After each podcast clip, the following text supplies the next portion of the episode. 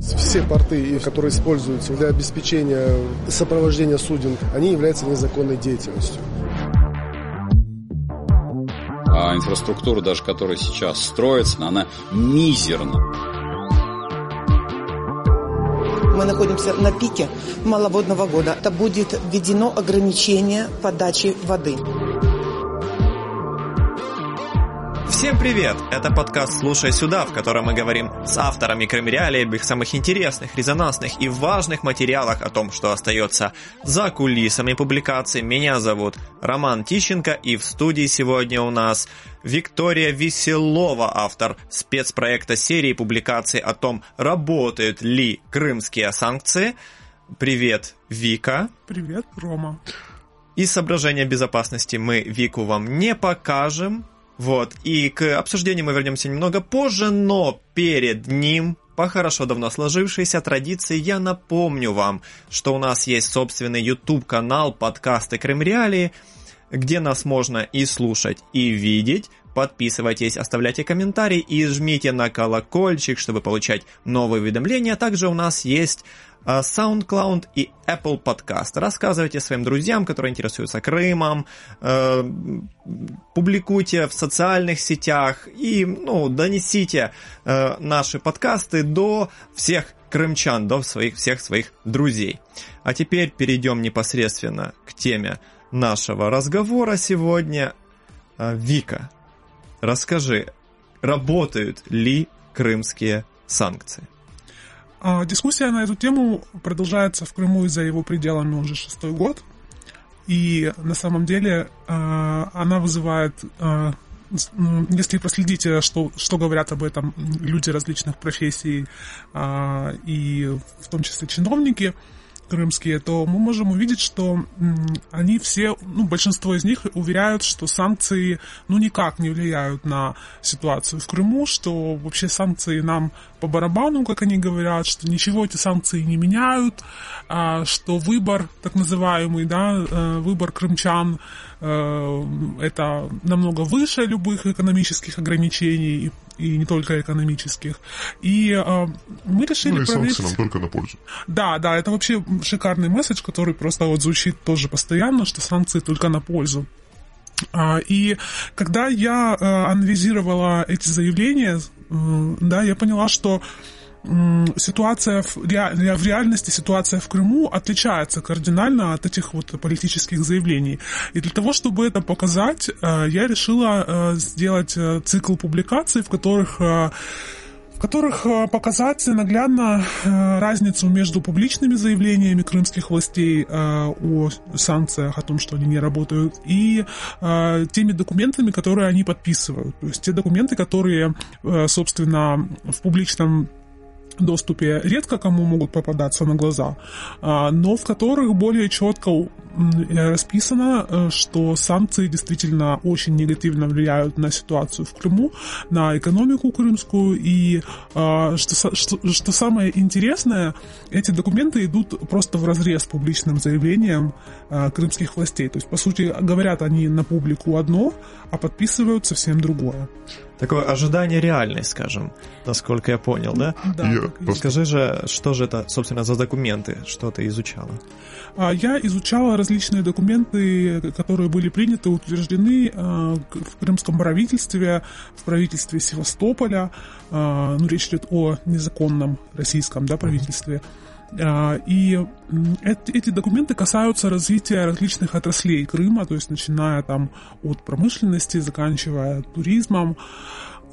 И в этих документах очень четко указано, что э, санкции, которые были введены э, в отношении Крыма э, в 2014 году, что они являются основной угрозой и основным э, тормозом развития экономики Крыма.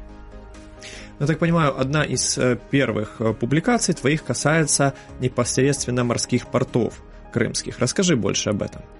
А, да, дело в том, я, я напомню для тех, кто, может быть, не помнит, что морские порты а, тоже одними из первых попали под санкции, потому что а, когда произошла аннексия Крыма в 2014 году, а, крымские власти объявили, что они национализируют все имущество, которое находилось в государственной коммунальной э, собственности в Крыму. И одними из первых э, под эту так называемую национализацию попали крымские морские порты. И также на их работу повлияло то, что э, когда эти, эти порты оказались под контролем незаконных э, российских властей в Крыму, а украинские власти закрыли эти порты, то есть официально, поскольку согласно международному законодательству контроль над э, портами Крыма и, собственно, территорией Крыма продолжает оставаться за Украиной. Соответственно, украинские власти э, после того, как это имущество было отчуждено незаконно, а, постановили, что эти порты закрыты. Закрыты для чего? Для э, экономической деятельности, для навигации, для захода туда различных а, судов, в том числе международных. И это решение тоже напрямую повлияло на ситуацию с развитием этих портов, потому что оно как таковое, это развитие прекратилось. О том, что использование портов и всей портовой инфраструктуры запрещено международным правом, и это подпадает под действие санкций, говорил и Юсуф Куркчи, уже экс-замминистра по вопросам временно оккупированных территорий. Давай его послушаем. Все порты и все, э, вся инфраструктура, которая используется уже непосредственно для, для обеспечения сопровождения суден, которые так или иначе заходят в эти, они являются незаконной деятельностью. Оно просто невозможно без э, ну, в всех условиях, в которых оказались морские порты. И, конечно же, первыми от этого пострадали работники этих портов, потому что у них еще в 2014-2015 годах начались проблемы с э, выплатой зарплат, э, с их загрузкой. И а, если посмотреть э, программу социально-экономического развития Крыма до 2030 года, то можно увидеть, что крымские власти прибегли, э, ну, поскольку прошло уже определенное количество лет, и стало понятно, что э, ситуация не меняется, а только усугубляется, что санкции не отменяются, и порты э, ну, остаются как бы в изоляции, а крымские власти решили диверсифицировать их деятельность и переориентировать ее, если раньше это была перевалка, раньше это была большегрузные такие работы, а, то есть, да, когда приходило большое количество судов, а, происходило э, при, при, до 2014 года а, в крымские порты заходило большое количество судов, там происходила перевалка различных продуктов, в том числе промышленных, да, и таким образом э, это удешевляло доставку сырья в Крым и ну, для различных отраслей. Между прочим, экс-заместитель министра иностранных дел Украины Василий Боднар рассказывал о том, что на дипломатическом уровне украинский МИД очень эффективно блокирует любое нарушение санкционного режима портов. Давай его послушаем.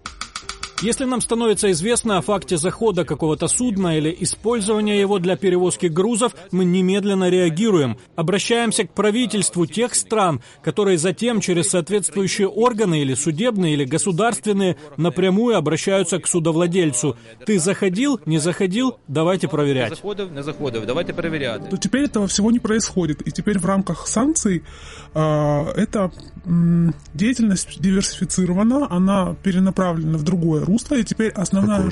Да, и теперь основная задача крымских портов — это туризм, это яхтинг. Ага, туризм в аннексированном Крыму, в серой зоне. Ну, отлично, отлично. Я вот уже вижу, как там прилетают яхтсмены из Нидерландов, из э, Португалии, из Великобритании, да, и вот сразу как бы вот, э, ну, вот их там скажем, э, любвеобильно встречают российские военные, вот, и прекрасно, они отправляются все на учения Черноморского флота России на этих яхтах.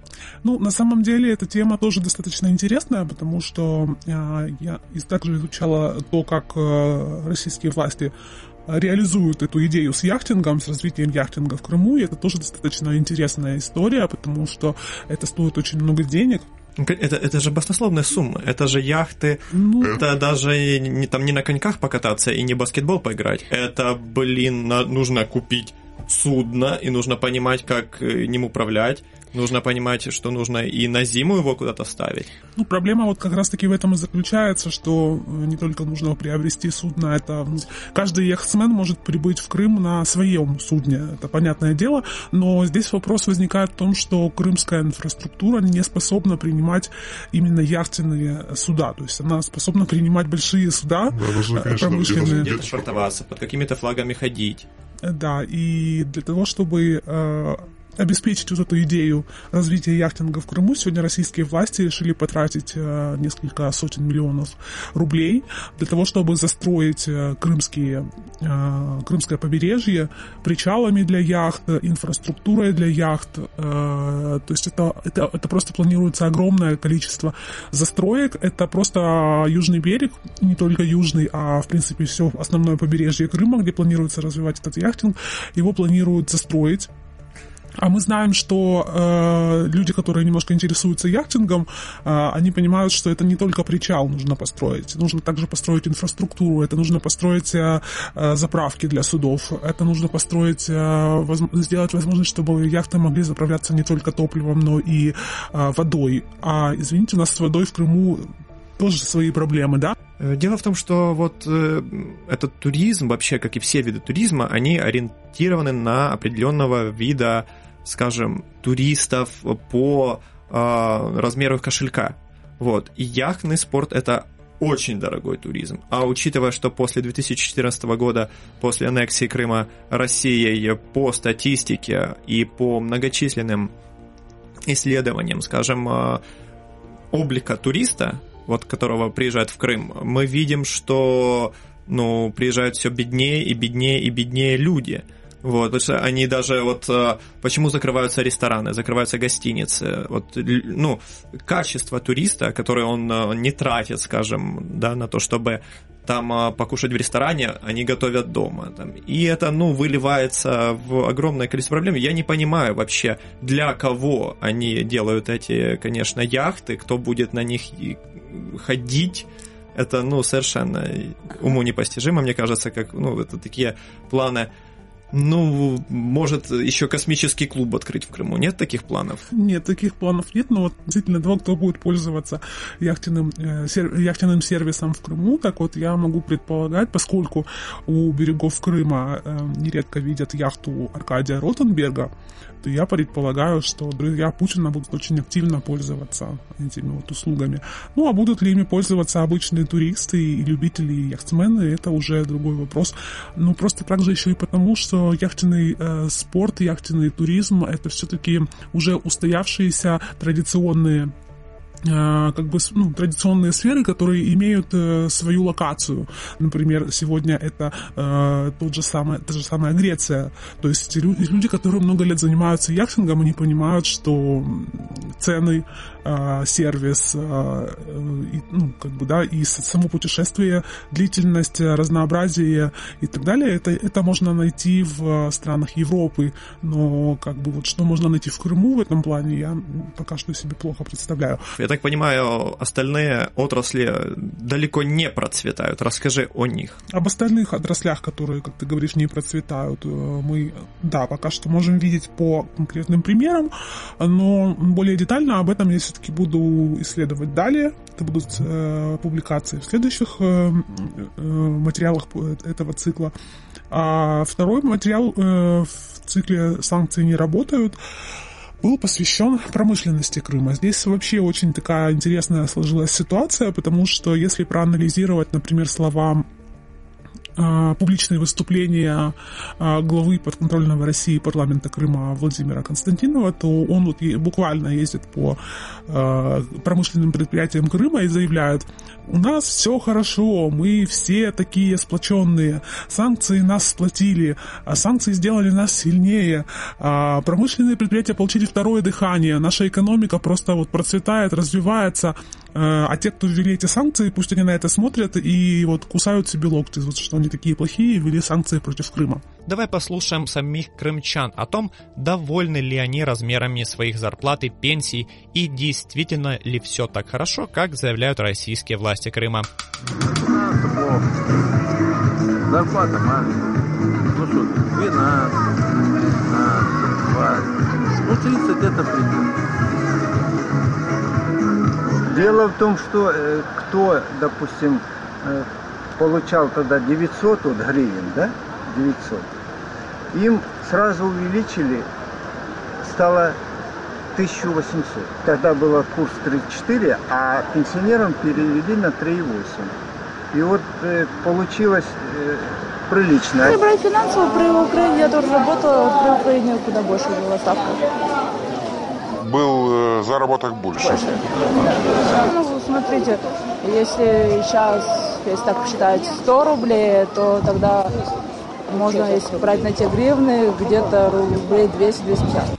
На самом же деле, если посмотреть, как выглядит промышленная ситуация в Крыму, то это гораздо, ну, это все очень так скажем, печально. Это э, скорее такая вот стратегия поступательной стагнации, чем э, вот то, что говорит э, Владимир Константинов и другие крымские чиновники. Потому что если мы посмотрим э, отчеты, э, которые есть в публичном доступе, отчеты профильных ведомств Крыма, то мы можем посмотреть, что Э, промышленное производство падает, что оно падает. Э, самый большой скачок был э, в 2014 году, когда прекратились вследствие того, что произошла аннексия, и было прекращено транспортное сообщение с Крымом. В Крыму крымские предприятия потеряли рынки сбыта раз, и логистика нарушилась это два, то есть не было возможности доставлять сырье для промышленных предприятий э, по тем ценам, которые это делалось э, до 2014 года. То есть это все очень сильно подорожало. Э, это все очень сильно подорожало, и предприятия вынуждены были каким-то образом находить альтернативу. Поскольку альтернативу найти было очень сложно быстро в тот момент, то, собственно, оставалось, что закрывать производство, либо сокращать его до минимума. И, собственно, такой вот большой скачок, особенно в химической промышленности Крыма, наблюдался в 2014 году. Потом как-то вот уже стала э, налаживаться ситуация с логистикой, а, то есть когда в Крым стали поставлять эм, сырье из России по более дорогим ценам, но тем не менее. И тогда уже производство стало как-то выравниваться. Но, тем не менее, это все равно не те объемы, которые были до 2014 года. Это все равно э, совершенно не, не те условия работы, в которых люди работали до 2014 года. И это можно увидеть в отчетах действительно чиновников и убедиться, что публично они заявляют одно, что санкции не работают и никак не влияют на ситуацию, а документы они подписывают совершенно другие, в которых четко сказано, что это достаточно все э, привело к плохой ситуации в экономике Крыма. Нужно отметить, что компания Bloomberg занимается аналитикой ключевой финансовой информации в мире и прогнозами экономического роста на несколько лет вперед. И вот как раз в прошлом году их аналитик Скотт Джонсон подсчитал, что Крым существенно бьет по карману Кремля. По его расчетам, за 5 лет аннексии Россия потеряла 150 миллиардов долларов. Давай ознакомимся с данными его исследований. Экономика крупнейшего в мире экспортера энергоресурсов упала более чем на 10% или на 150 миллиардов долларов от того, что ожидалось в конце 2013 года. Средние доходы россиян едва превышают 30 тысяч рублей в месяц. Это 459 долларов. После захвата Крыма цены на нефть упали, и все это привело страну к почти двухлетней рецессии. Вот у меня пока два вопроса возникло.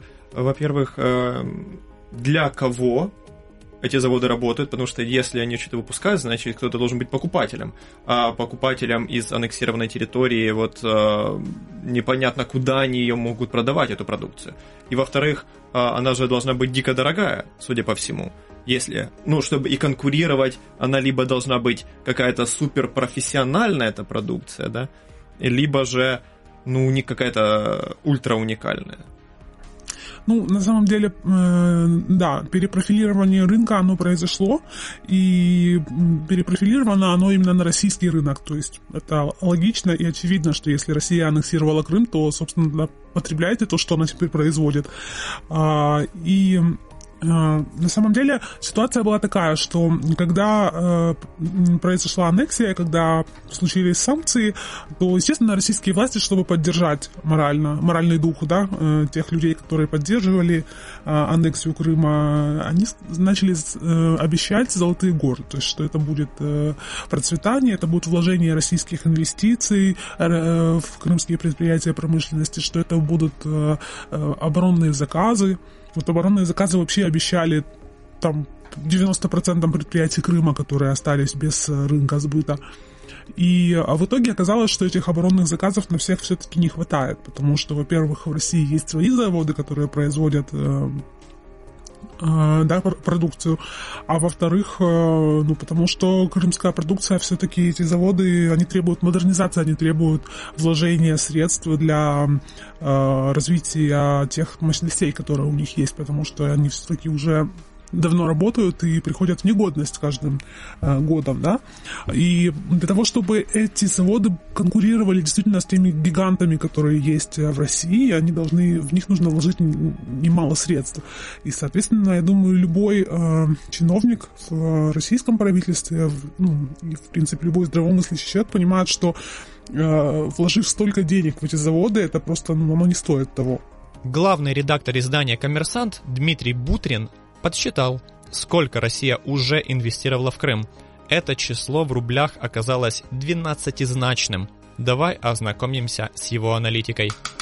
В течение первого пятилетия после аннексии Крыма Россия была вынуждена проинвестировать в местную экономику, составлявшую в 2014 году 0,25% ВВП страны, порядка 1,1 триллиона рублей.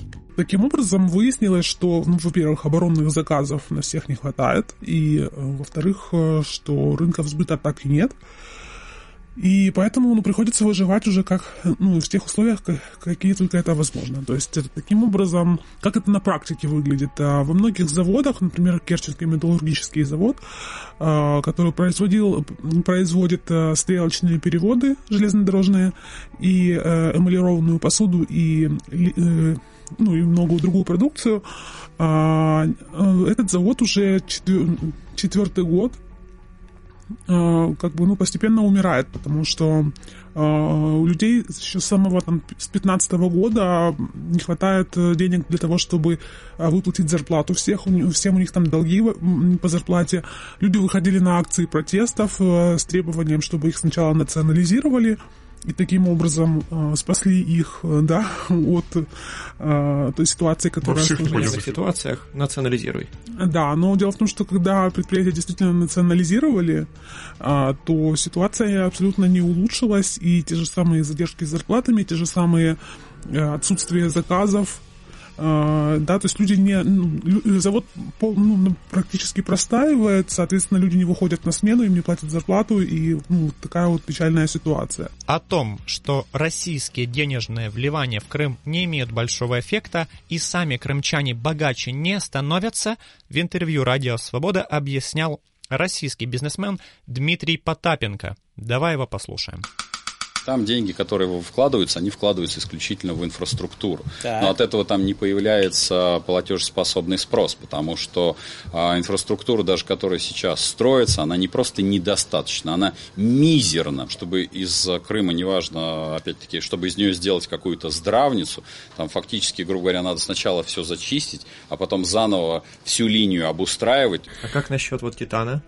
А завод «Титан», так это вообще там ситуация, конечно, еще более сложная. Он, да, он работает, да, люди там получают зарплату, но это опять-таки не те объемы, которые были до 2014 года. То есть многие потеряли работу, потому что были сокращения.